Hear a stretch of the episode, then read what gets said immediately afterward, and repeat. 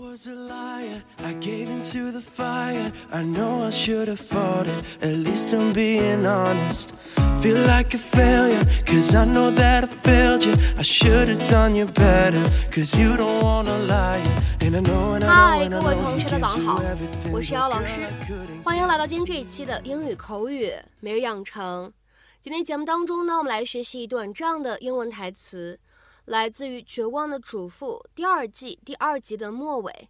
那么首先呢，我们来听一下。 We're going to go over some details involving Rex's will. We're gonna go over some details involving Rex's will。我们要过一下 Rex 遗嘱的一些细节。We're gonna go over some details involving Rex's will. We're gonna go over some details involving Rex's will. 那么这样一段英文台词当中呢，我们需要注意哪些发音技巧呢？我们需要注意的是，当 go 和 over 放在一起的话呢，我们其实可以做一个元音和元音之间的连读，就好像其中加了一个半元音我一样。Go over, go over。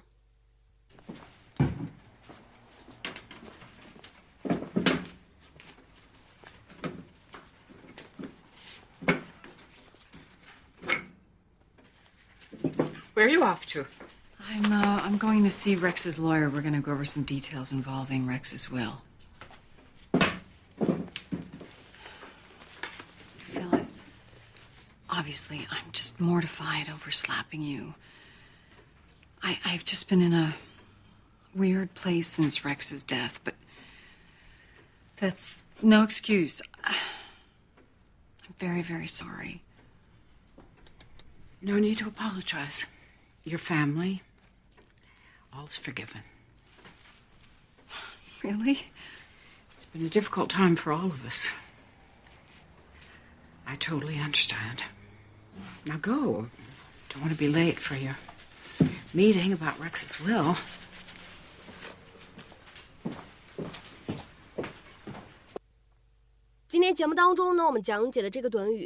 Go over something 表面上来看呢还是非常简单、非常基础的，但是呢，这个动词短语它的意思其实很多，比如说去某个地方，再比如说像复习或者检查什么什么东西，再比如说排练或者练习某个东西等等等等都是可以的。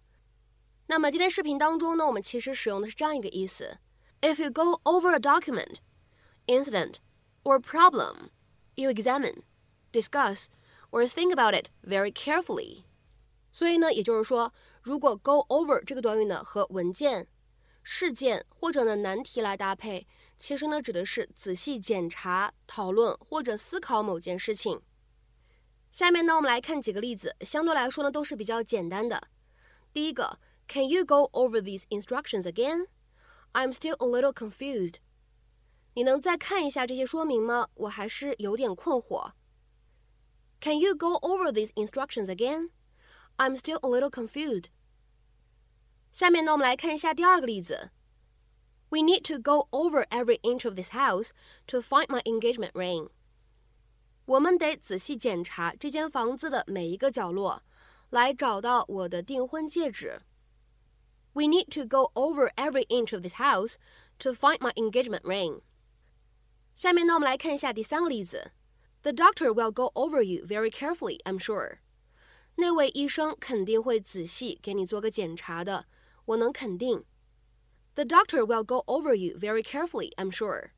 下面呢，我们再来看一下这样一个例子。I went over the papers and found nothing wrong.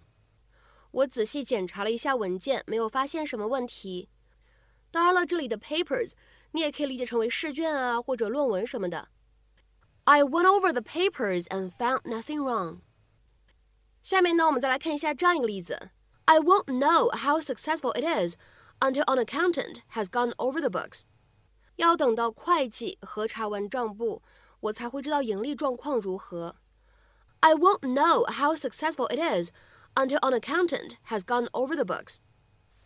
那么当然了，go over 这个短语呢，也可以用来表示复习、练习这样的意思。我上课呢也经常会用，比如说 ，We'll go over last week's lesson before we start a new one。我们在开始新的一节课之前， 先复习一遍上周的课，或者说呢，先过一遍上周的课。We'll go over last week's lesson before we start a new one。那么今天节目的末尾呢，有一个比较简单的这个英译汉，留给各位同学呢去尝试一下。They went over the contract with great care. They went over the contract with great care. 那么这样一个看似非常简短的句子，你会如何去理解和翻译呢？期待各位同学的踊跃发言。我们本期节目呢，就先分享到这里。明天节目当中呢，我们再会。See you.